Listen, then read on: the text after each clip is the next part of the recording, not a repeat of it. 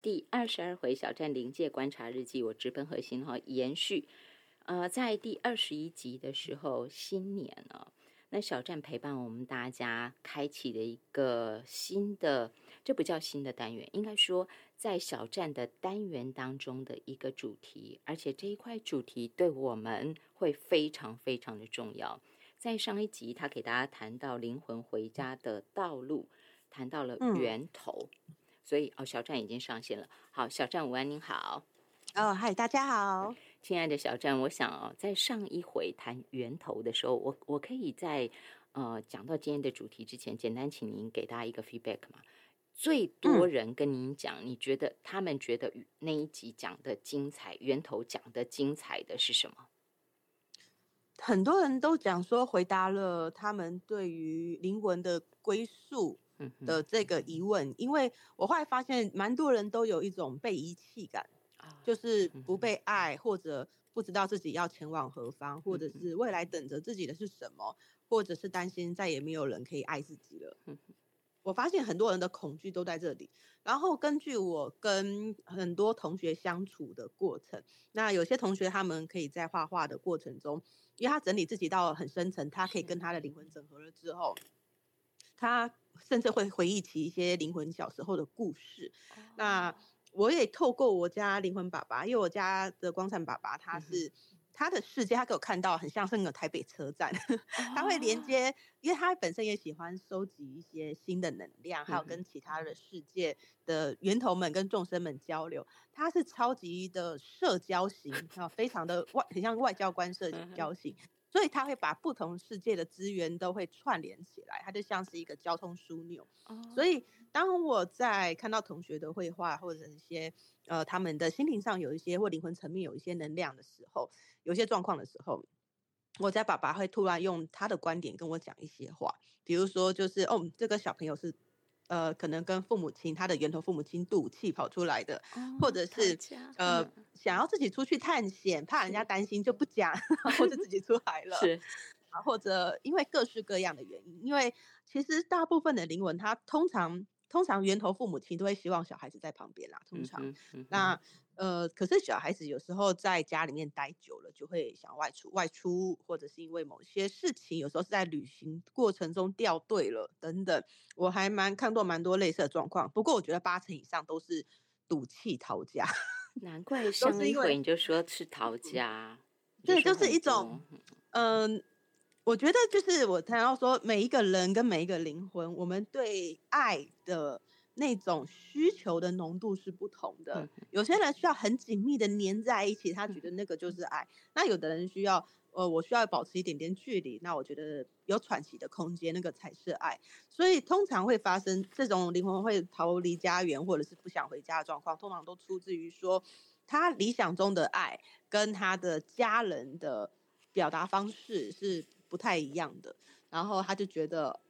因为是小孩子的单方面的思考，他就会有种哦，你不了解就是你不爱我，然后就离开了。然后他的父母亲可能会有点莫名其妙，因为大家都在用自己的方式爱对方，他其实某方面是一种缺乏沟通啦。可是小孩子有一种思维就是。你生了我，你就是应该全部的了解我。这其实，在人类的小孩中也是看到的。对对，所以我就觉得很有趣。在我开始呃深入探索灵界，不管是精灵精怪在地球上的生态，或者是因为我去其他的星球有去体验一些，因为我很好奇其他星球的一些观念跟想法。因为很多外面星球的。众生们，他们的寿命非常非常的长。当寿命长到一个程度之后，你看这个世界的眼光也是不同的。对，所以就会想要多方面的认识。可是我后来发现，所有的众生，他们就像一个宇宙，它就是从小最细微的到最大的。其实到后来都是一种感情的流动，感情跟关系，只是说我们对于亲近的需求或者是距离的需求是不一样的，他就需要很多的沟通，还有自我了解。因为我后来也发现很多状况是，很多人跟灵魂不了解自己，他其实连自己的状况都不懂，他其实某一些状况他会生气，那某一些状况他是会需要安慰的。然后他生气的时候，你不要安慰他；可是他安慰的时候，你一定要靠近他。就是蛮多人跟灵魂，他们不太清楚自己的喜怒哀乐，他需要的感情的亲密感是长拉长的，或者是缩短的，以至于当每一个人都有自己的喜怒哀乐的时候，然后你就有一种，当我们两个都起冲突了，我不知道用什么你适合你想要的方式去安抚你，或者是支持你。然后如果我觉得哦。你生气了就给你静一静吧，但是其实你要的是我生气了你来秀秀，他就会变成说，我我的我心里面是想着我给你一点时间让你平复心情，因为这是我处理我自己情绪的方式，他就会觉得说你真的不爱我了，我生气了，你都没理我，哎对，然后误会就加剧了，对，就变得更严重了，所以我觉得到后来是。人们要练习，或者是灵魂要练习表达自己的需求。我觉得有时候这个表达，它反而是在我们平静的状态下要说的。你自己了解就说，你可能呃刚开始交往就跟对方讲，我跟你讲哦，我生气的时候，你其实。倒一杯水，一杯饮料，你坐在我旁边，你什么话都不要讲。我生气的时候，我对你什么都不要说，也然后，可是你只要在我眼睛看得到的地方，我等一下就会好了。那对方就知道哦，如果你生气了，我只要这样做就好了。对，然后我就，然后我一提醒他，你不要讲话哦，你讲话我会更 生气哦。对，他就知道了，在你生气的时候你需要什么，或者跟他讲说，我难过的时候我需要是什么，我难过我反而需要一个人静下来。然后对方就哦，他就不会在你难过的时候一直在旁边问你怎么了，你怎么了？那个难过的，对，所以你要了解你的喜怒哀乐，你的各种情绪状态下，你自己需要跟别人的距离是什么，然后讲给别人听，然后别人如果他会记得的话，他会知道怎么回应你。可是如果他忘记没关系，你可以稍微跟他提醒一下。对，我觉得很需要的是这个部分。我刚才一直笑，你知道为什么吗？我不是笑你讲话的内容，我笑的是说哈，刚刚这一段，如果大家回头再听一次，你会发现哦，它也可以放在自我成长课程，也可以放在表达课程，也可以放在两性关系课程，也可以放在亲子教养课程。有没有先理解你自己的状况？真的全通哎，全通哎。然后呃。尤其是所有的改变哦，我们说改变，它一定是要从一方先开始，不管是我或我的灵魂，一定要有一个谁先开始改变，不然大家都会沿用过去的模式。所以，当我我觉得这种改变的契机，它是可以透过阅读或跟别人交流的过程中，你得到一个新的灵感，然后它就像一个种子，然后生出现在你的生命里。那你想要改变的时候，那个种子就开始发芽了，然后。我就会提醒别人说：“哦，我现在需要的什么？我现在不需要是什么？那让别人知道我要怎么样跟我相处。那我觉得这样的好处是，当我会用这个方式的时候，别人也会发现说：，哎，跟我相处过程很舒服。很多人都说跟我相处，我脾气很好。我说没有哦，没有哦，我是一个很 凶的人。就是呃，如果以星座上面来讲。”呃，上升星座就是外在的性格，然后还有火星，这以星座来讲，那我的火星，然后它也是我的火星是一个你的情绪的状态，我的上升跟我的火星都是火象星座，我是一个非常暴烈 型的人，听不出来，听不出来呀，对啊，因为我我愿意花时间理解我自己的状态，可是在我理解我自己以前，我其实说真的，我在学生时代以前，我也非常讨厌我自己。因为我一直都在生气，我一直都在觉得不公平，然后觉得怎么这世界上大家都都我我我会觉得很多不公平，然后会觉得都是别人的错，然后我会觉得很多的委屈，然后甚至我父母亲只要叫我的名字，我就会抓狂，我会骂回去，然后我不太能够控制我的情绪，然后每一次骂完吼完之后，我其实很难过，因为我也不想要用。这么冲突的方式跟人交流，但是我内心就好像有一个炸弹，对，我不知道该怎么处理。然后后来就是，我觉得在我呃中学的那段期间，我真的是把我自己的孤立起来，因为我不知道整个青春期可能是因为 发育的关系，所以很多内分泌都很乱，对，所以我不知道该怎么处理。说那时候整个是情绪上最。差的时候，我那时候都讨厌死我自己了。我我甚至不觉得我有什么该活下来的理由。可是我觉得也是在那段期间，有时候自暴自弃到对我来说啊，来来到个谷底之后，因为我已经没有兴趣跟别人说话了，然后我也觉得有点奄奄一息，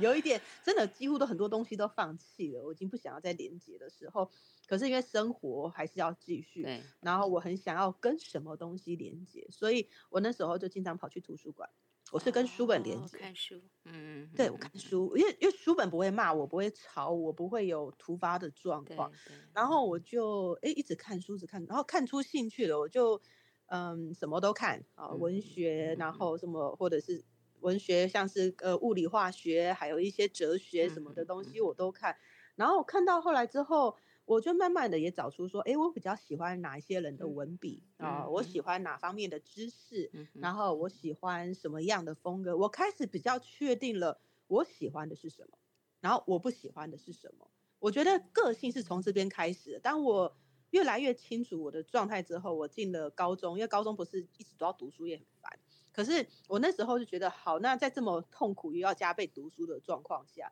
我可不可以为自己找到一个能够持续下去的生路？所以那时候我就注意到，因为那时候高中其实所有的 课程都会更进阶。我那时候把很多的注意都放在国文，因为国文它会有很多修辞，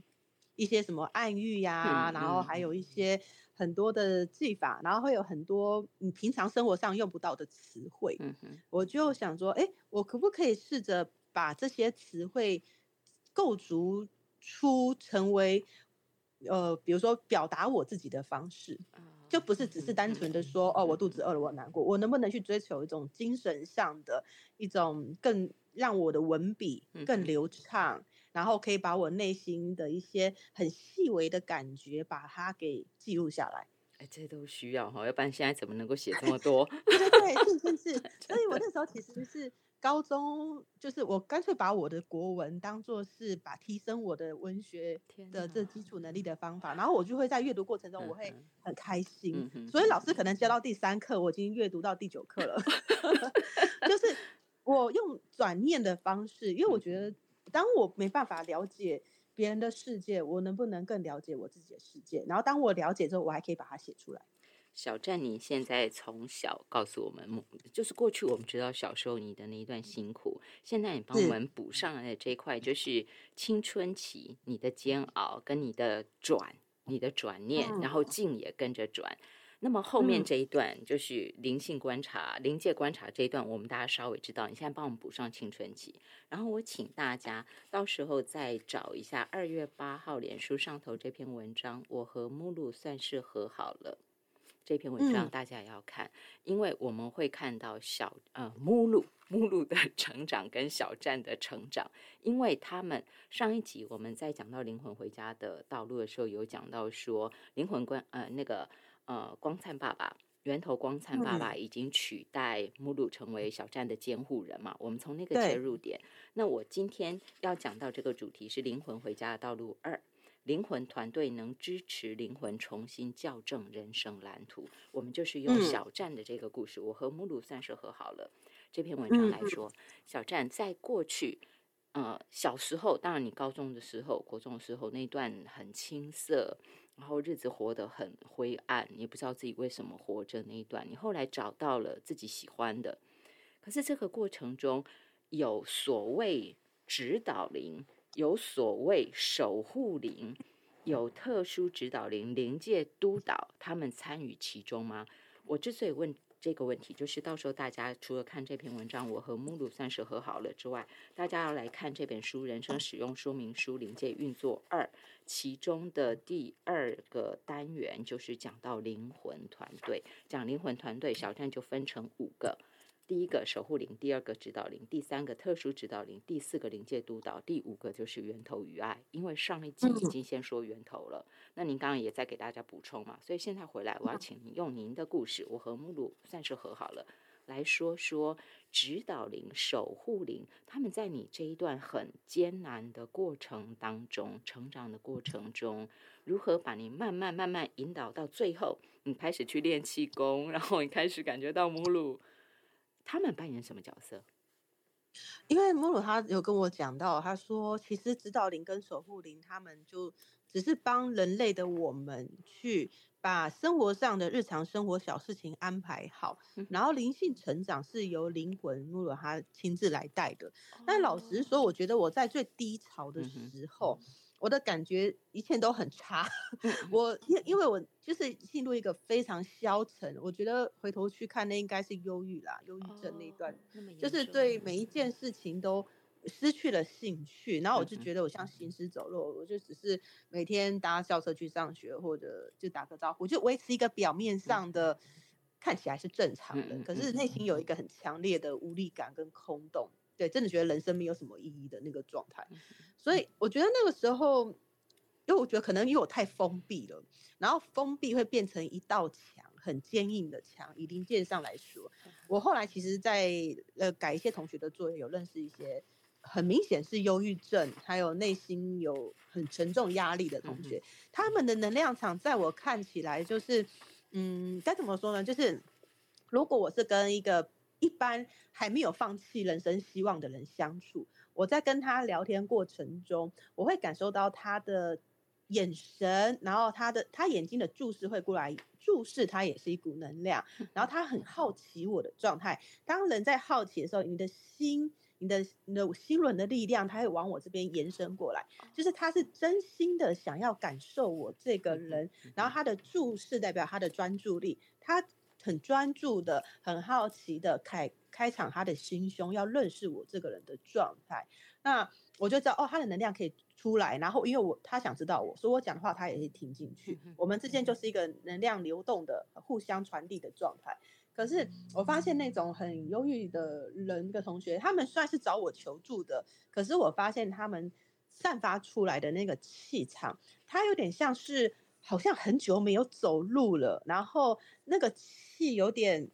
不很不稳定。他有一种哦，我好像跪坐太久了，站起来，然后我整个脚麻，我有点站不住。他还是有那个气过来，就是有一种他已经长期放弃希望了，但是他想要试试看，有机会能不能从我这边得到一点点提示。那我就哦，好明显可以感受到他可能真的把自己封闭很久，那终于愿意打开一点点的窗户。那我觉得试着提醒他一些可以，他我觉得最重要是要提醒他现在可以做到的事情，比如说每天稍微五分钟练习深呼吸，啊，五分钟很快，时间拉长之后就每天练习十分钟，就是注意力全部都放在你的呼吸，感觉你的呼吸慢慢的深吐气跟深呼呼吸的那个胸口的扩张跟收缩，关注自己的身体，让他的注意力回来，因为有时候太忧郁跟太。失去希望的人，他的注意力是在他的大脑里面，他一直重复思考着：哦，怎么这么烂？然后这个其他人都很差。对他就是其实被他的头脑，然后跟他身体的压力，因为通常忧郁症会发生都是因为长期他的身体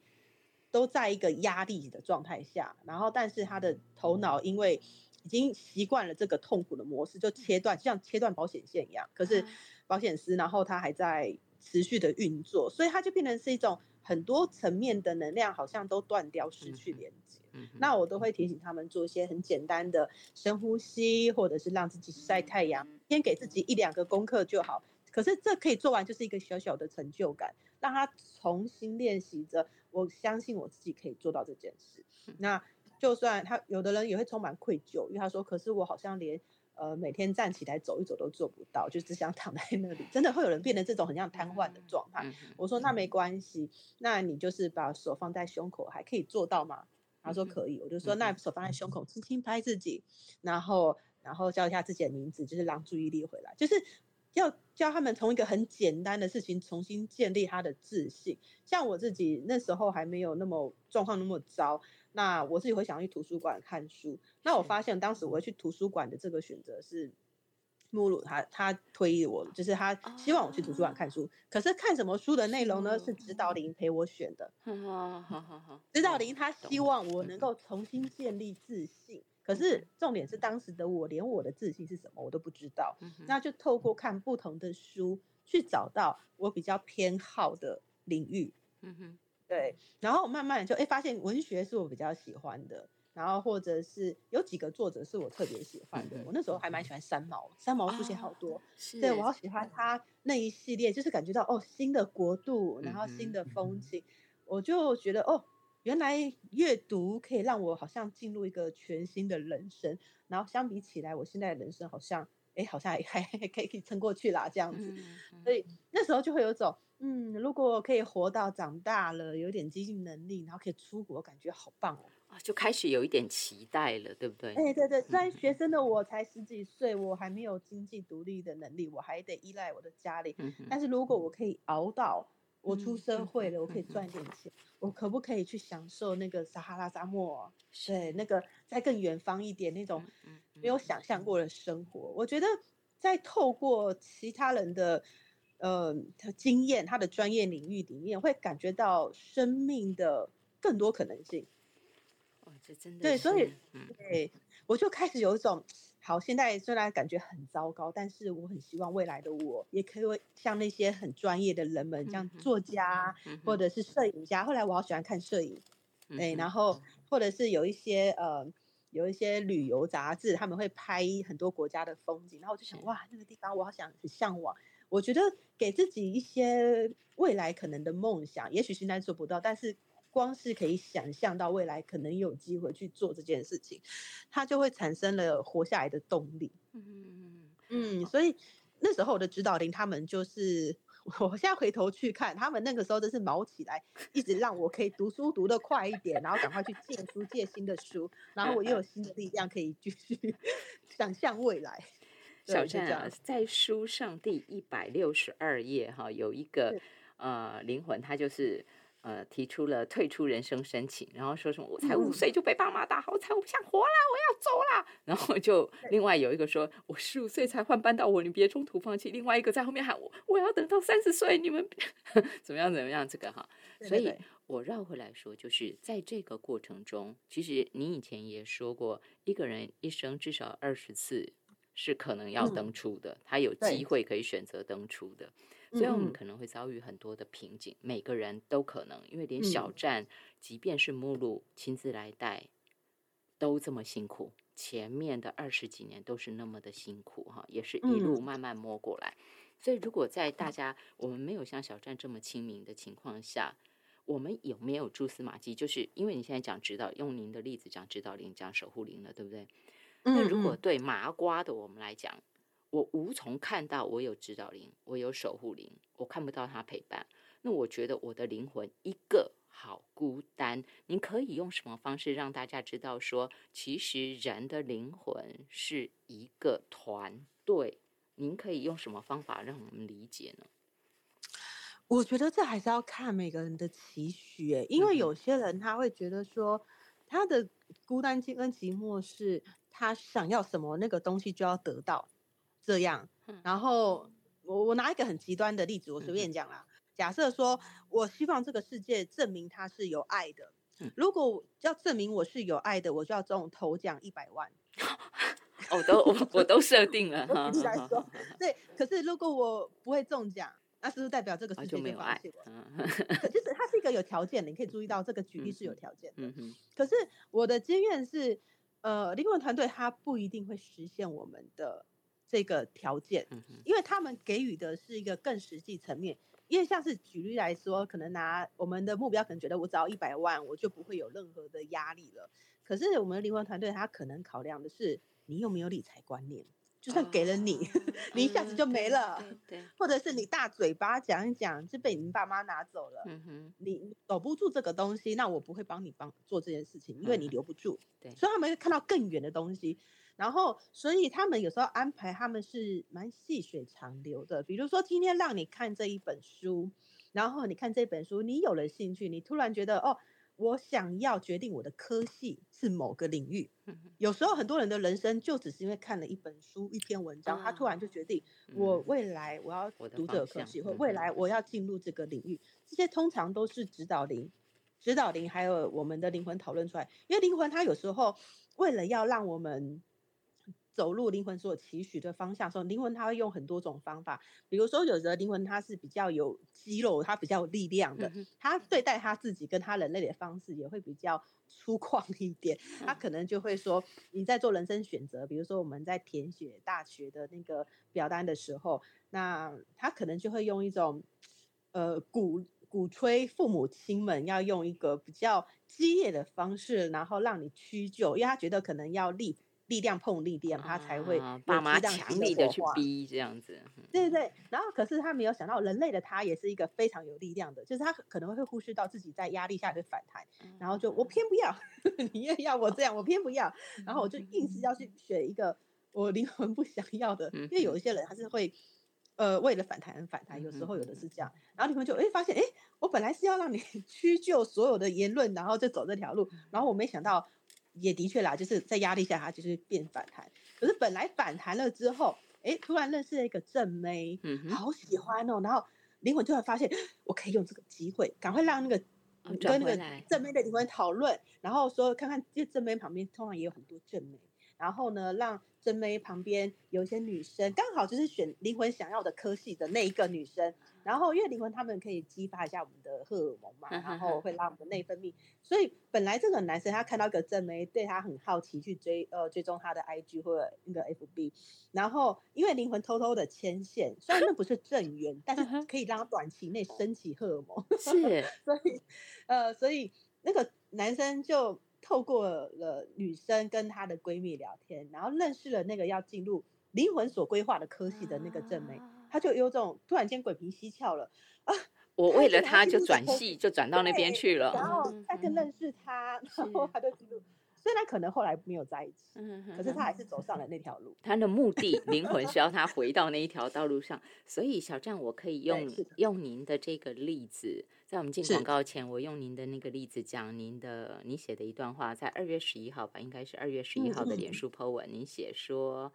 生活上的每一步棋都需要灵魂仔细的考量，不能随心所欲的任性。当然，在这一篇里头，你有告诉我们大家讲到，就是说我们的定案不能一直一直三天两头一直改，一直改，一直改。那其他灵魂会觉得我们反复无常，以后就可能不想跟我们合作啊。但是我看到的这一段，我我画就是灵魂仔细的考量。所以这个就是您刚刚说的，即便是今天我我的大脑，因为我的大脑作祟，我大脑很有力量，所以我就抗衡不走灵魂安排的那一条路。但是最终灵魂还是会把我带回应该走上的道路。所以我可以说，这一切事情的发生没有偶然吗？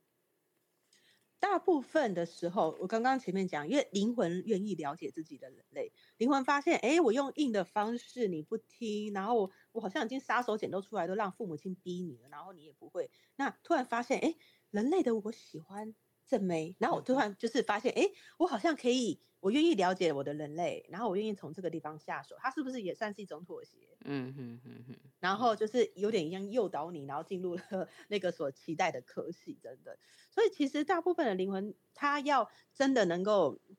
愿意了解自己的人类发生什么状况，他才可以呃顺着。让人类的发展，然后依照灵魂的发展走。可是有时候也会难免会出现，就是灵魂有点点高估了自己的能力。他一直以为他可以控制，可是他可能给自己太多的压力了。就是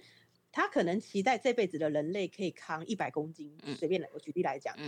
然后所以他就有点求好心切，一开始就要从五十公斤开始。可能人类就会觉得啊，一开始我的人生就好难，五十公斤。然后我刚是拿起来都快不行了，这样，然后他的灵魂可能觉得没有想到自己的人类是比较脆弱的，然后他就要用很多的方式，想要再让自己的人类可以提起那五十公斤，可是就是灵魂不太了解人类的自己的状况，就是成立在不了解，然后就变成是人类就也会有点固执的，一直重复着要提起那五十公斤的负担，可是到后来他就发现我真的办不到，可是如果灵魂。通常灵魂的规划会有好几件、好几个备案，呃，五十提不到呢，就换三十；三十提不到，换二十或十。然后到就是你的备案越多，其实你能够影响你人类，让人类可以绕着你的未来灵魂的发展来走是比较顺利的。可是就是变成是我刚刚说，很多灵魂很焦焦虑、很着急，他就觉得说我的唯一的备案五十公斤底下就是三十公斤，可是他的人类是个弱女子，她的实际上能够提起来只有十公斤，所以他就觉得说，哦，五十公斤提不起来，哦，打归打钱好久，那之后我再换三十公斤，然后卡了很久之后，觉得哦好痛苦，然后觉得哦我的人生是不是就这样就算了，我不要理他。有的时候会出现这样，就变成是灵魂也会发现说，哎。怎么会那么人类的我怎么这么的虚弱？然后他后来蓝图就没办法达成，对不对？可是我们灵魂团队的好处就是，指导灵会一直在测量我们人在压力下我们的内分泌跟我们的思考跟我们跟环境的连接。那指导灵就会发现说，哎，你的身体哦现在很虚弱，如果我要就是退而求其次要到三十公斤的话，我一定要先把我的作息先调整好，让我的。某一些判断，因为你睡好之后，你的判断能力通常都会稍微比较好一点。把身体给调整好之后，然后我才有余力去扛这三十公斤。但是如果真的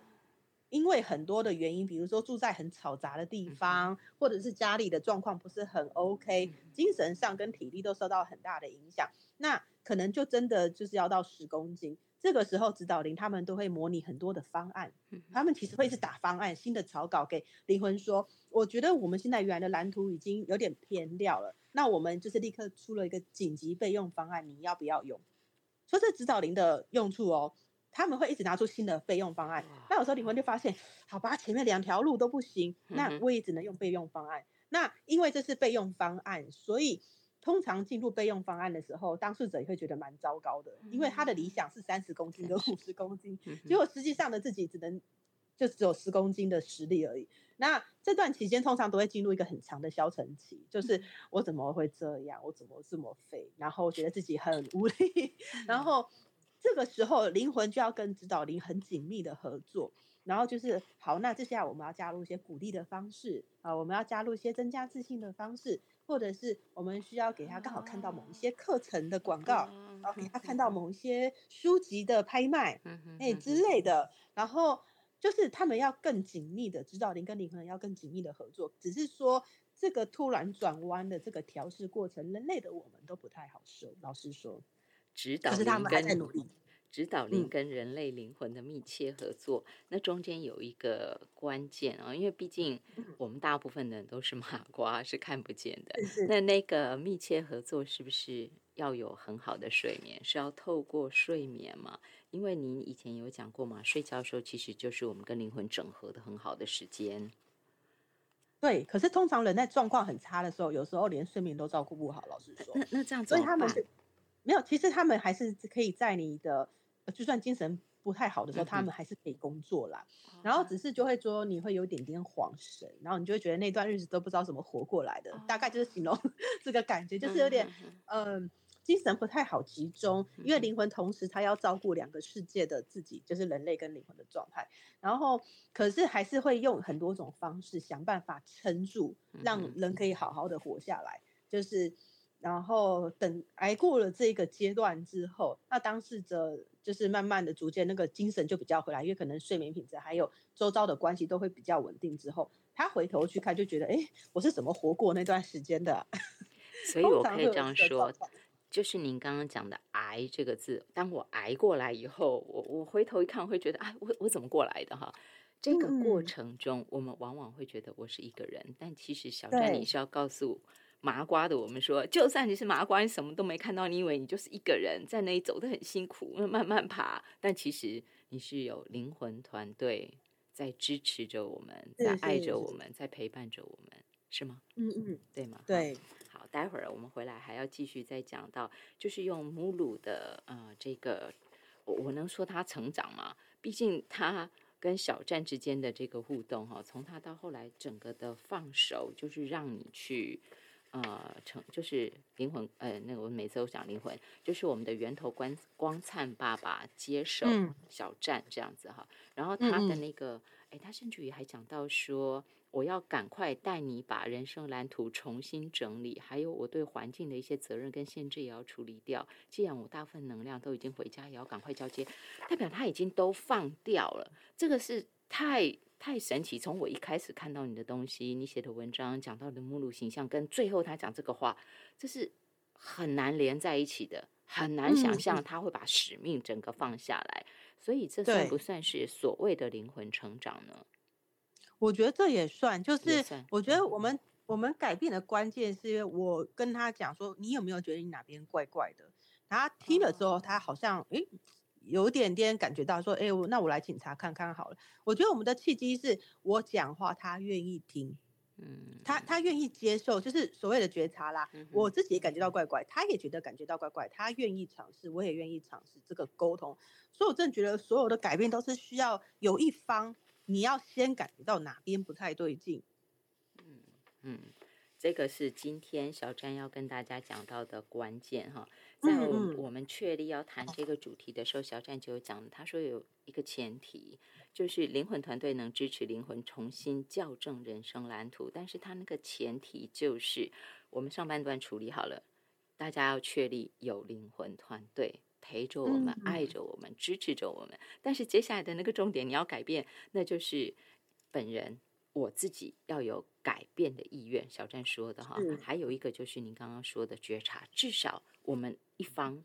我或者是我的灵魂要有一方知道。有哪边不对劲？这是待会儿回来我们要请小站好好为大家论述的。我们今天线上给大家请到的是灵界观察者小站，给大家说到灵魂回家的道路二，灵魂团队能支持灵魂重新校正人生蓝图。我们休息一下。有约在今天第二十二回小站临界观察日记单元当中呢，我们给大家请到是临界观察者小站。小站今天算是延续，继续讲到。上一回第二十一回谈到是源头嘛，哈，我们就把它归在灵魂回家的道路二。今天谈到是灵魂团队能支持灵魂重新校正人生蓝图。那灵魂团队，呃，小站在书上第二个 part 有特别给大家列出来五项，一个是守护灵、指导灵，指导灵包括生活管理指导灵、健康管理指导灵、成长规划指导灵。第三项是。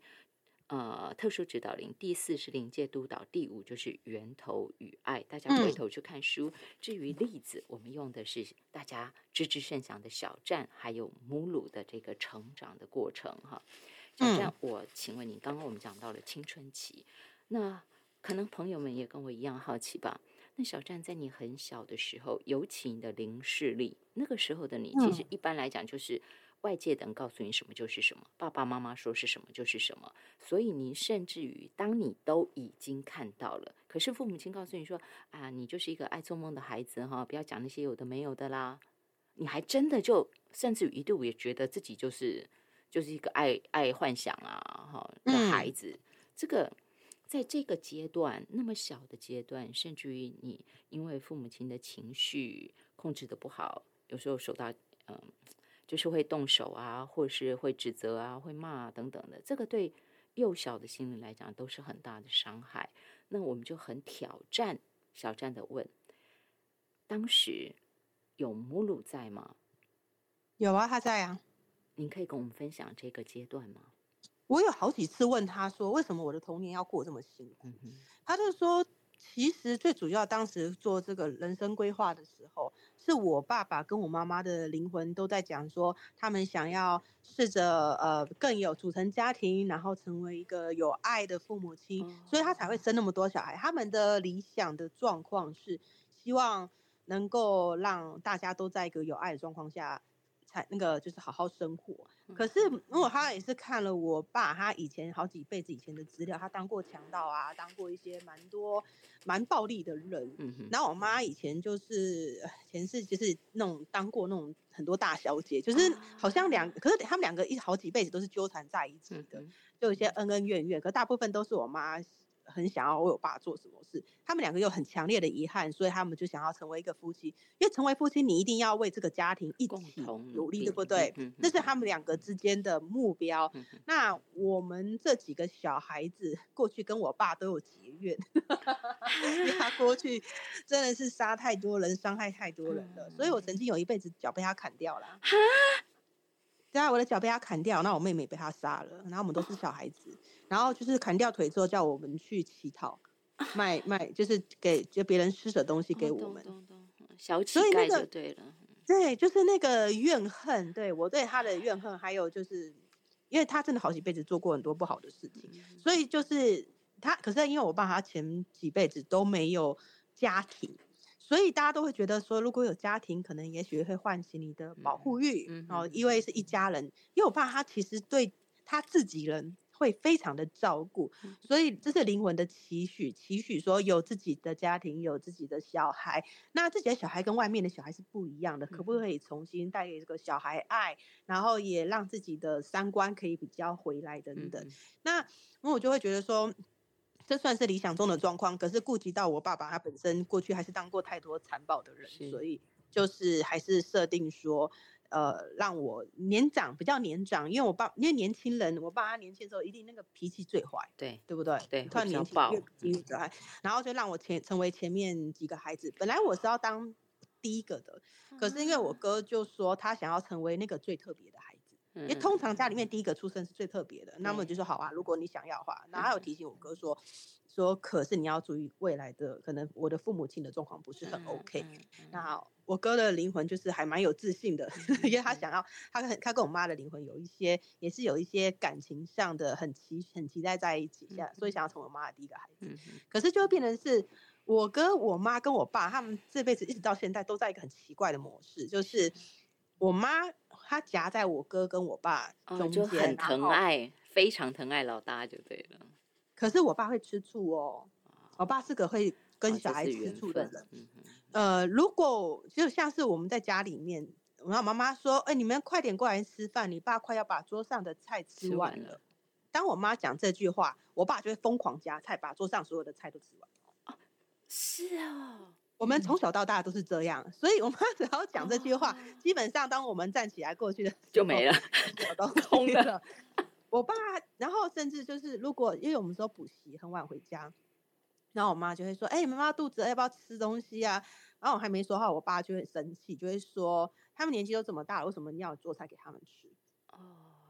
就我爸他其实有一个很小孩子的那个部分，那可是他生气起来他就是会打人，那我妈的情绪也是很不稳定。那我觉得我哥就很惨，就是被打的很惨，因为就是 我妈跟我爸之间的那个恩恩怨怨。然后可是我最后我妈永远会选择我爸，她会站在我爸的立场说：你们不要挑衅爸爸，你们要让爸爸不要让爸爸不开心，你们为什么要不乖让爸爸打你们呢？哎，他的说法都变成这样子。所以小站在那个 痛苦的阶段，尤其那么幼小脆弱，其实老实说就是挨揍。你能犯多大的错呢？啊，就是常常挨揍嘛，对不对？那那个时候，目录怎么安慰小站呢？怎么引导小站呢？我觉得他就只是在引导我另外去思考，还有就是对环境、对我父母亲的脸色特别敏感。我在家里算是被打的。最少的小孩，基本上是打的最少的，呃，因为我我可以开，我就是莫名的会有一些蛛丝马迹，我一听到我妈妈讲话的声音有点大声，或者是我爸的眉头有点紧皱的时候，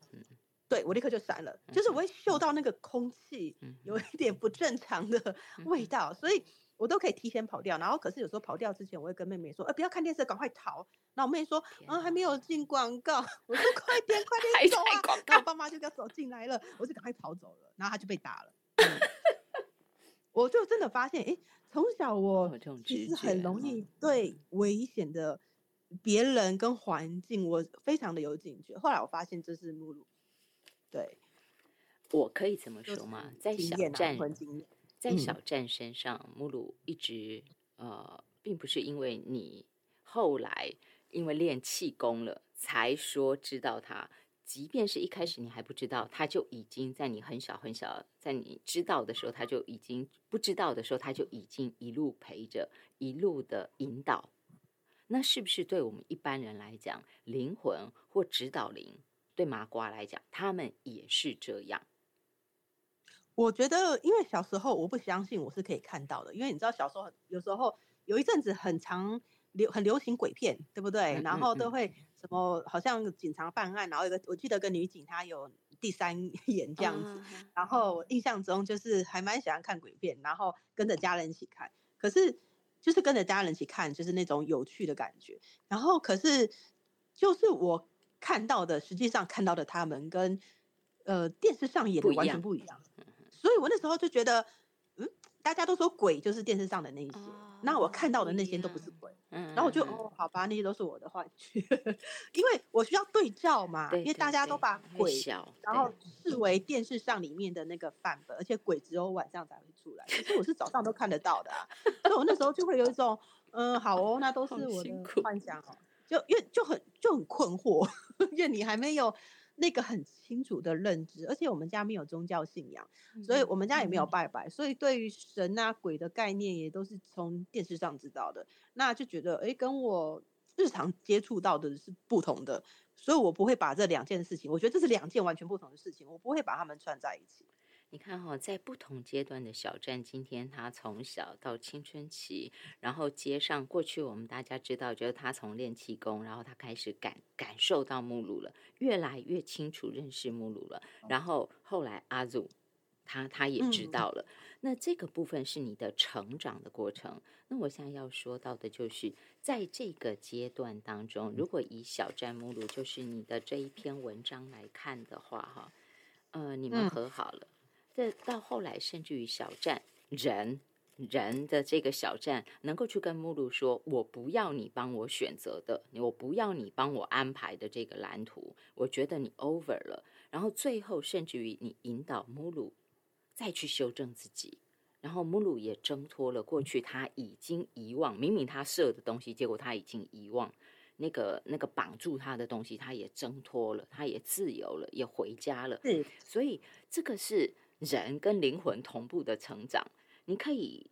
让我们大家看到您刚刚说的，我要有改变的意愿，还有就是至少我要有一方觉察到不对劲，然后让我们参考说，如果我也觉得我不好，或我觉得我不对劲，但是我不知道从何改起的人，有一个参考。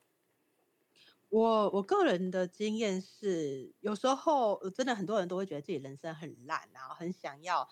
呃。突破这个障碍，可是我的经验是，你在突破你想要突破这个障碍的时候，你自己也要给你的人生做一些备案。比如说，我自己在年轻的时候，我就觉得说，哎，其实会做设计的人也很多。然后我大学学毕业之后，其实到处都是设计人才。那我要怎么让我自己有更多的竞争力？然后，所以我才用我的那个战雨天业的笔名，我一直去。呃，画图，呃，写文章，投稿，所以我其实真的是在学生时代从。高中、大学时期，我就一直在投稿，因为投稿的时候你会得奖，那得奖的时候有时候可能没有钱，因为其实会给钱的非常非常的少，大部分他可能就是给你一个奖状，或者是给你呃换一下杂志啊 那些很便宜的东西。可是无论如何，那个都是一个肯定，对，最后他其实是可以放在履历上，因为他也会出现在。呃，网络上，网络上你的名字会跟你的得奖会放在一起，它就可以加薪。嗯，然后，所以我觉得到后来，因为我觉得现在的很多工作，它是都好像讲说你要有一技之长，可是我是觉得如果可以的话，你让自己。多尝试不同的东西，尤其是在学生时时代的时候，因为你学生时代可以接触，因为你时间比较多一点，你可以接触到更多更广的事物。那我在大学的时候就是到处去选修，跨很多科系去科系去选修，然后也是继续保持读书的习惯之类的。那我觉得到后来，你一直让自己的那个好奇，想了解这个世界，以及带着一种我想要让自己更充实，然后。呃，我觉得去享受学习这件事情，而不是觉得说学习是件痛苦。像是我在呃写文章的过程，我就认识了一群也都在写文章的的朋友们，然后我们会互相拿自己的文章讨论，然后也会互相的呃，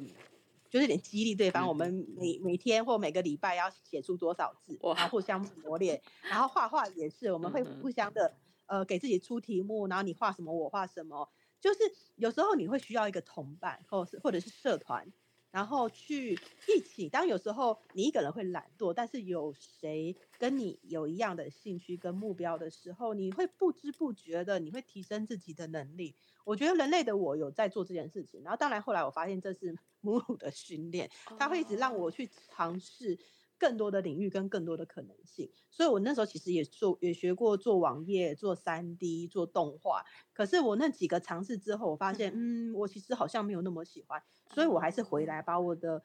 专业用在画图跟写文，因为真的这个世界上你可以学东西太多，你只是稍微都碰过一轮之后，你稍微了解你比较喜欢哪些，然后把你的时间跟精力集中在这几个领域上。那虽然因为竞争者很多，你不一定会得奖，你也不一定呃会有名次，可是至少那是一个经验，你会越来越你可能输了之后，你会看别人的优胜，他的作品跟他的就哦，原来他会赢是因为他有这些优点。哦，原来是评审喜欢他们，是因为评审呢，他们更，因为他们比较代表着这个世界的主流意见，他们喜欢的是什么方向？就是一直在挫折中学习，所以真的是花了很多年，然后才开始我的每个领域都有得奖的经验。然后就是不要把失败当做是哦，我再也不行了，而是说没关系，反正之后再试试看，对，让自己保持这种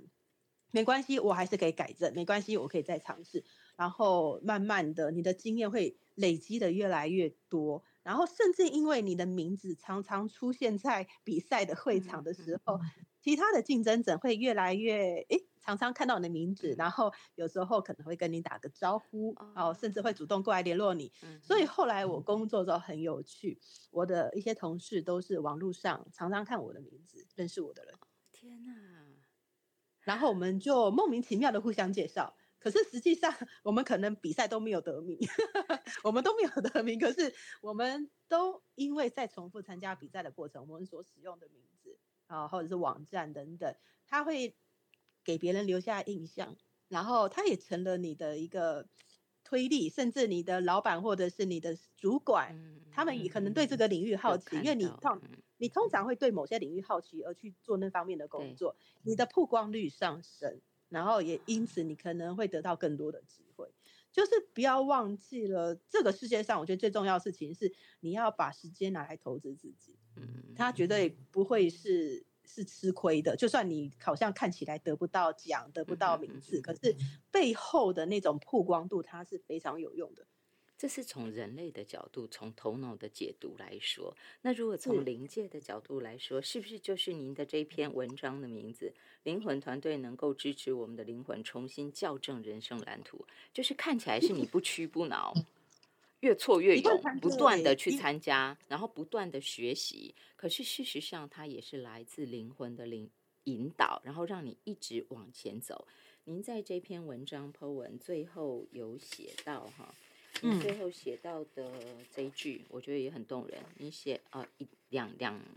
三行，把自己稳定住。当你能够带给自己安全感，这份镇定自然会影响到其他人，使他人感受到你的改变。你就是一个转化的范本。所有的改变都像是涟漪一样，从一个点开始无尽的扩大。你做好自己这个水滴就够了。我可以这样说吗？你的历程就像是你的成长历程，就像是这样。我就从一个点开始，然后后来就变成小站了，是汇集成河这样。是，所以我觉得你要有自己的力量，它真的需要花一点时间，还有自信。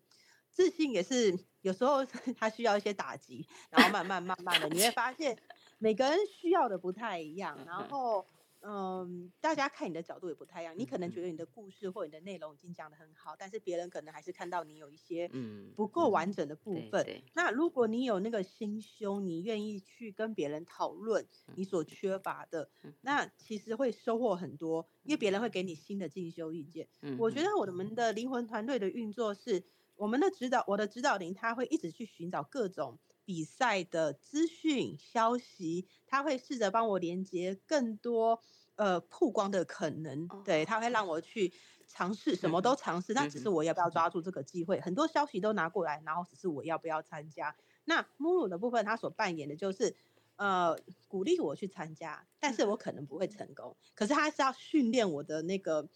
失败中重新站起来，失败中重新站起来。其实我的人生一直发生这种事情，就是会一直经历失败。然后跟挑战，可是到最后我会得到我要的东西。嗯只是说你在进入那种失败跟被否定的过程，你一定会非常难过。那莫洛格的我们的灵魂能够做的就是，哎，重新给你振作就没关系，我们再一次尝试看看。那指导灵就是持续的一直提供你经验，因为真的有蛮多人的状况是，他的指导力一直提供他的经验，可是他失败了两三次，他就说不不不，我再也不要拿了，我不要再接受这些可能性了。对，所以我就觉得很可惜，就是有时候那个最大的敌人是自己，因为你觉得够了，我我不要再尝试了，一切人生就是这样，我不要再试试看了，然后你就停下来了。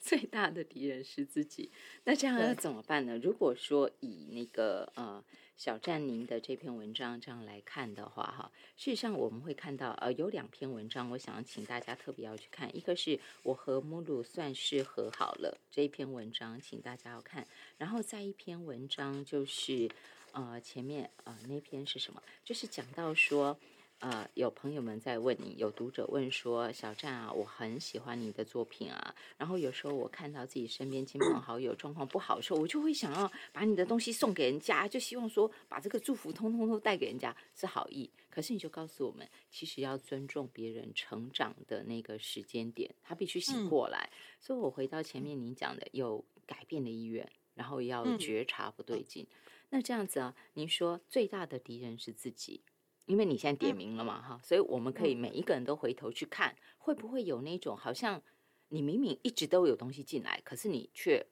就是不再做了，你就是自己放弃了。我可以从这个地方去，请您说明一下下，就是在目录啊，因为目录后来灵魂改变嘛，对不对哈？然后他也发现自己需要成长的那个阶段，跟他自己的困难点，但是在这一篇文章当中有提到哦。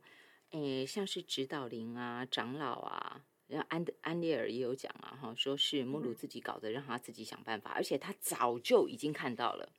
他却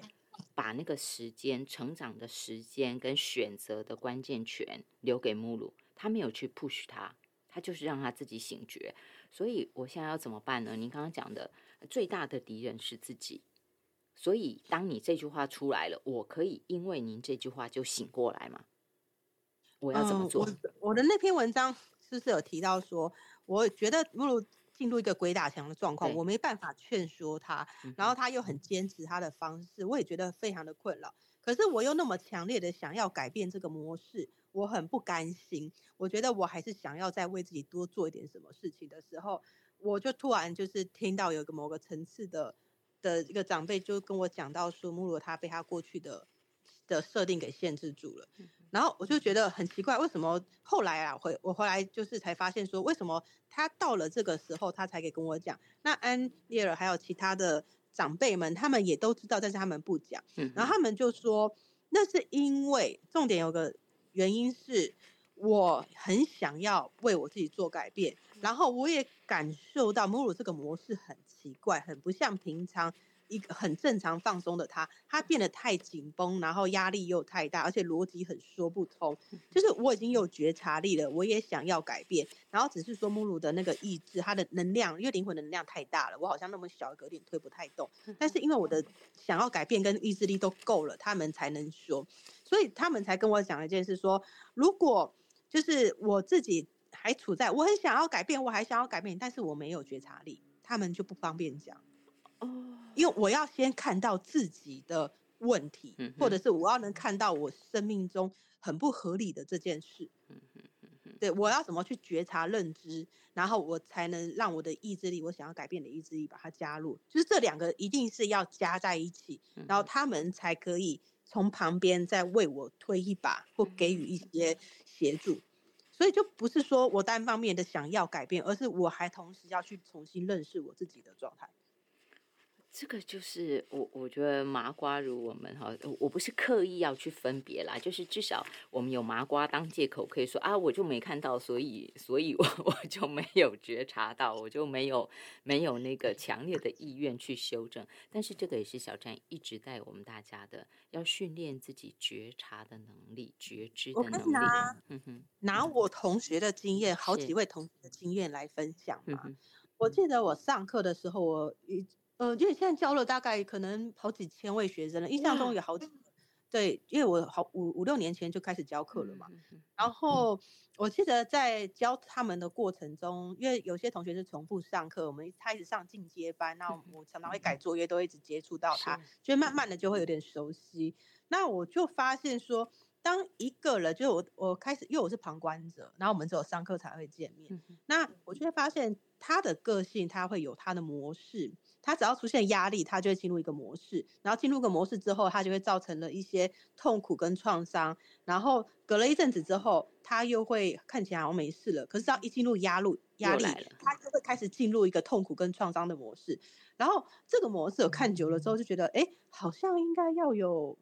走出去的方法，但是他一直停在里面，就像我说的，他无形中一直都在同样的模式，可是他当事者很痛苦。他说：“我为什么又发生这种事情？怎么又来了？我怎么这么努力？然后一发生这些压力，我又又回来了。我的所有的努力好像都没用。但是因为他上我的课，我看到了有些征兆，那我就会提醒他说：同学，你有没有发现，当你进入这个模式的时候，你第一个反应是这个样子？”你有没有发现，你可不可以，比如说，假设自我攻击，当别人骂我了，我的第一个反应就是骂我自己，然后我非常讨厌我自己，就是不要这样，我自己，然后我开始无意中会想要摆烂哦，让自己更烂，或者是自暴自弃，或者是呃进入一个随便乱花费的这个工的状况，结果这些很伤害性的事情，到最后他可能下个月一收到账单啊。好吧，我一有压力我就乱花钱，那我下个月是不是更痛苦？对啊。然后我一痛苦，然后我的家人一看到我花钱，他是又骂我，然后我又再次进入这个循环。嗯哼。然后我说：“你有没有发现，别人在骂你的时候，你能不能做出一个新的改变？”他就说什么改变？我说：“因为你的第一个反应就是我开始讨厌自己，我憎恨我自己，然后为了要转移我的注意力，我可能就要乱花钱了。”然后我说，这个时候它是一个关键点。我有自觉意识到，别人一骂我，我就会进入这个模式。我能不能打断、中断这个模式？打断这个立刻骂自己的这件循环？你换一个新的模式，立刻安慰自己说。哦，他骂我了，我好难过。你诚实的讲出你的感觉，我好难过。我觉得我很努力的，为什么他还要这样子说？我真的觉得我我真的做不好吗？可是我知道我已经尽力了。试着用一个比较和缓的语气，或者你可以去练习去看一些呃心理的书籍，他们会教你怎么安慰自己。然后怎么感受自己的伤痛，然后跟自己讲说，我在当时都尽力了。那我觉得他的批评是他还不够了解我，然后先安慰一下自己说，好，那现在我可不可以为自己做一个让我心情稍微好转的事情？比如说，等一下让我吃一餐好吃的东西。因为我要帮助我自己，先让我的心情好转，然后我可能会为自己做一个手工艺，或者是我为自己泡一杯茶，然后来慰劳一下我自己的伤心难过。我觉得在悲伤的时候喝一杯热热的东西会让我们比较舒服。嗯哼，对，然后为自己这个时候转而服务自己，我可以先为我自己做什么之后，然后呢，我可能就是写一封。呃，给自己写个日记，抒发我的难过。然后你不需要加入批判，练习不要加入批判，因为有的人他会习惯性的说啊，我好慢，好烂，我怎么去死，或怎么怎么之类的。他习惯性的就开始好像拿刀往自己身上切了。那我们先 不要拿刀，我们先记录，我现在很难过，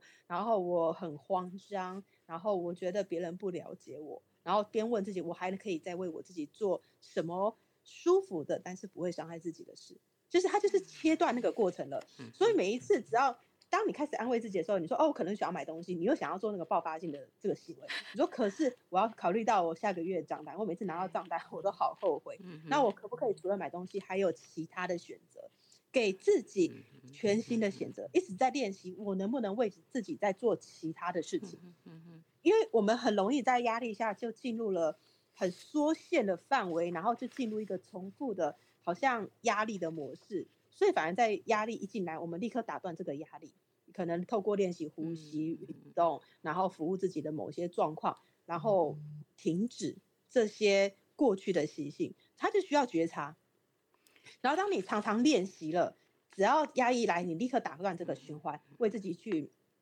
做平常你不太会去做的事情的时候，你过去紧绷的那个压力，它会慢慢松开，甚至你会意识到说。他骂我，可能不是我的问题，可能是他的问题哦，是他的脾气太坏了。他的第一个反应就是先骂人，然后但是那是他的问题耶。你突然间就好像看到了一个新世界，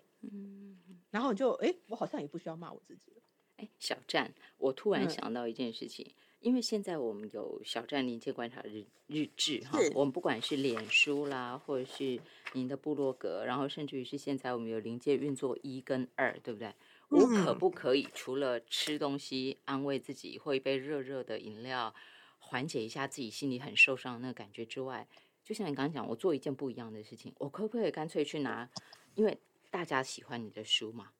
我可不可以直接书拿来看？我可不可以赶快？至少书不在身边，我我我去看一下脸书啊，我也可以转化，可以对不对？对，也是可以。可是我我自己的观念是，可以看一些帮助自己把力量拿回来的一些文章或者是影片等等，因为有时候不小心可能会变成是，我一在压力下，我就要逃到跟我无关的一个领域，变成有的时候对逃走了。但是我们可以就是。嗯，看一些呃心理师，他们可能有一些他们的讲座，然后他们的书，有一些安慰你的一些技术。有时候我觉得，有时候我们的压力跟痛苦，它是需要被能够接住的。然后你去看这些很比较温柔的字句，你会有一种哦，我的我还是可以感受到我的压力，但是我不是孤单的。嗯然后那个作者，还有是那个演讲者，他的语气跟他引导的方式。真的可以把我的悲伤跟难过把它宣泄出来，就是至少不要把这个情绪去压下去了，或者是无视了。对。那除了情绪的部分啊，在小占您的画画课当中，是不是我们也可以透过上课不断的画？它其实这个过程也是去觉察自己有哪里不对劲的很好方法。对，只是在画图的时候，我发现好多人画图会放空，因为我可以从画图中看得出你在放空，还是你想要帮自己。因为呃，有些人他会觉得他会做心安，有些人他会习惯性的，他的手一直要忙着要做哪哪些事情，可是他的脑袋可能已经飞走了，他已经在去想其他的事，这也看得出来。然后，所以我会觉得重点是要练习着把自己的控制自己的注意力的焦点在哪里。对，因为有的人焦虑，对对对，就是那个专注力去调整它。那当然，有时候人太累的时候，我真的也看过很多人太累，他一直都在忙碌状态，他只要一停下来，他就会骂自己。所以反而是要重新去评估，你平常有留休息时间给自己吗？嗯嗯嗯嗯，真的是就是要觉察，你要觉察各种觉察。找到可能他不是休息的问题，他可能是习惯性的。然后我们要从这些模式里面找到你的习惯，然后在每个习惯中去做重新的调配。嗯，小站总是呃临界观察日志嘛，哈，小站的地球人生与临界观察日志。其实从这个名字我们就可以看得到阿祖姆鲁小站的地球人生，他把地球人生放在临界观察前面。嗯，对不对？这就是我记得您以前也讲过这个重点。然后在您的这一篇文章回老家的那一篇文章，你最后也讲哦，我的状况是出门走在路上会注意临界的状态，一进到门内就专心把人类的我给照顾好。灵界的发展是兼差，人类生活的我才是最重要的，日子就会过得踏实稳定了。那当然，我们没有小赞你这个领事力，我们没有那一块。但是麻瓜的话，我们可能会就心乱啊，或者是像你讲的，一碰到什么状况就自我攻击啦，或者是什么的。所以在今天节目的呃，请您做 ending 之前，针对麻瓜的我们。我们如何去带领自己？就是像您刚刚有讲，我开始怎么样的时候，我就找方法来帮助我自己。那这个习惯养成之前，有没有什么办法说？因为他还要摸索嘛，摸索什么东西可以接住我自己。在我找到最适合接住我的方式之前，你有没有一个最简单、最通用的方法带领大家接触自己？接住。像你刚刚讲，接住我自己的情 绪啊，接住我的这些问题，我还是得去面对。您建议我们不要逃避嘛，我还是要去面对。对对。但是我接住的方法，包括说我今天要去找心理咨商师或心理师的书，我可能也还要过滤哪些是我喜欢的，或是他的文字真的接得住我，我可能还要找一下。那像在这个之前，您有没有方法说，就像包括你以前教我们的拍拍心轮啊，这些方法能不能暂时？在我找到方法之前，我先拿来当过渡阶段的引导自己。我觉得可以。然后另外，我觉得其实出去走一走，你也不用走太远，走个十分钟到二十分钟，半个小时左右，其实就可以了。就是我觉得走路它可以带动我们把负能量往下带。因为通常我们压力来的时候，我们习惯性的就会一直胡思乱想，一直想，一直想，一直想，然后你的整个能量都往上冲，然后你就越想越害怕，越想越生气。通常我们的情绪都是重复的想啊想，它就变得越来越大。嗯，然后反而你出去走一走，不要跑，不要不要走快。我觉得其实让自己慢慢走，然后问自己说，呃，我现在可不可以想象着我边走路，然后边把我身上的压力给排放出去？嗯，因为当我们在慢慢的走路的时候，其实你的脚、脚尖、脚中跟脚后跟，它其实都会慢慢的去接触到。大大地，然后有的人他可能是脚后跟到脚中间，再到脚趾头，没关系，就是你用走路的方式，你可以轮流着练习，让你的脚尖先着地，或者是让你的脚跟先着地，走找到你可以慢慢行走的那个步调。当你的注意力放在让你的脚慢慢走的时候，你会发现你的注意力全部都往下走，嗯哼，然后你的脑袋会变得比较安静，你就。比比较会专注于当下，反而我觉得很多人他在跑步或者是快走的时候，他身体越身体的动作非常非常的快，可是他的脑袋也在那边一直想着很多很多的事情。所以我经常看到有些人跑步，他的大脑在做他的事情，他的脚在跑他的事情，就上下还是分开的。我反而觉得，当你慢慢的走。慢慢的走，然后感觉你的整个脚有意识的感觉你是脚跟着地还是脚尖着地，然后你是右边比较用力还是左边比较用力，然后走的时候你的双手、你的肩膀是放松的吗？我觉得走路它可以当做是一种觉察，你就试着让自己可能在你家附近走个一圈两圈就好了，然后你要走多大的位置没关系，然后你就发现这样子只是很烦躁，然后出去稍微让自己慢慢的走。越反，我们越急会速度想要越快，所以你要练习自己慢下来。然后如果你可以的话，这个慢慢走的时候，告诉自己我也要慢慢的深吐气跟深吸气。对，这个是进阶的，因为有时候你走慢的时候，你的呼吸可能还是会乱。然后你真的可以掌握慢慢走的过程的时候，你可以重新去练你的呼吸。然后我的经验是，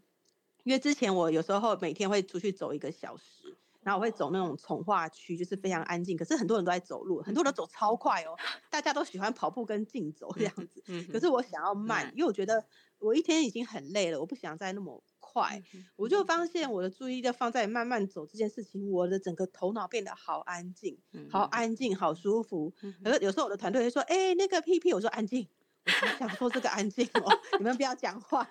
我觉得。因为我的大脑是转的很快的人，因为你看我一直在写文章、画画，我是一直都在思考很多事。我就说，哦，我现在脑袋真的可以空掉了，你不要讲话，等我结束再跟我说话。他们就好吧，这样。然后我觉得那一那一阵子，这样每天固定走路，整个人很安静的慢慢走，注意自己的全身到脚下，然后感觉你的呼吸慢慢的吐跟吸，我会。光是只是走路跟呼吸，我居然会觉得好幸福跟好感动，因为觉得所有的我都平静了，而且很完整的在这个身体里面。我们一起我觉得如果可以的话，对，可以的话可以试试看，来感受小站说这个很完整的在我里面的那种幸福，不是别人给我的，是我给我自己的。就是小詹给自己的嘛，哈，我们也可以学习他的方法，他无私跟大家分享。即便我说到画画课，但是他给大家更直接的，就是你在你家，你也不用上网，你在你家就可以为自己做，为自己挣来的幸福。或者是说为自己赚回来的幸福，这个就请大家自己来跟着小站练习了哈。然后最后一个是，呃，你画画课初阶班三月九号开课，对吧？啊，对。我我今天看到的，好，三月九号开课，然后好像是三月一号会会开放报名嘛？哦，对对。你的课为什么都抢的那么凶啊？我也不知道，我也不知道。都满呢，所以我才想说，我应该拿出来讲。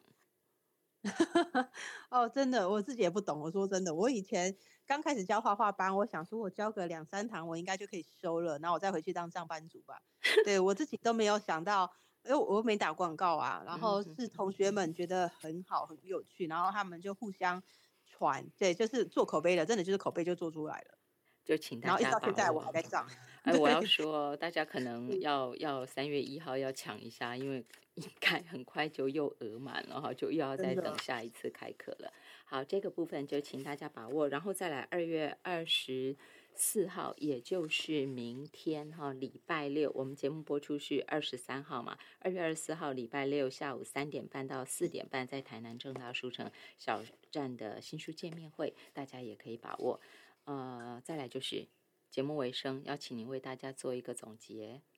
是我，我觉得很多人大家接触身心灵领域，其实所有的目的，我们都会希望我们得到幸福，然后希望我们幸福跟快乐，然后不再为这个生活上的压力感到窒息跟茫然了。可是我后来发现，因为我以前也经历过这个过程，我后来就发现。陪伴自己，他很需要时间，因为刚开始真的会遇到很多障碍，比如说讨厌自己，或者是排斥自己，甚至想要攻击自己。但是慢慢的，透过一些技术上的学习跟转移焦点，你的注意力的焦点之后，我们会能够接受自己的状态，甚至我们可以放下很多其他人对我们的指指点点，其他人的看法跟这个社会观的各种价值观的部分。我觉得在身心灵这条路，我们是重新去校对自己在这个世界上的位置，到底是我跟你眼中的之间的关系，还是我跟我自己的关系？我觉得所有的关系到后来都是一种，我可以舒服自在的跟自己相处，我也可以舒服自在跟别人相处。可是我觉得所有的改变都要回到你的内心，你能够先看见你自己，你才会知道你要把自己放在哪个位置，你才会最舒服。好，就这样喽。重新传递幸福给我们，让我们每一个人都拿回那个幸福权利的。他是灵界观察者小站，在第二回的灵魂回家的道路，给大家说到灵魂团队能支持灵魂重新校正人生蓝图。谢谢小站，那不客气。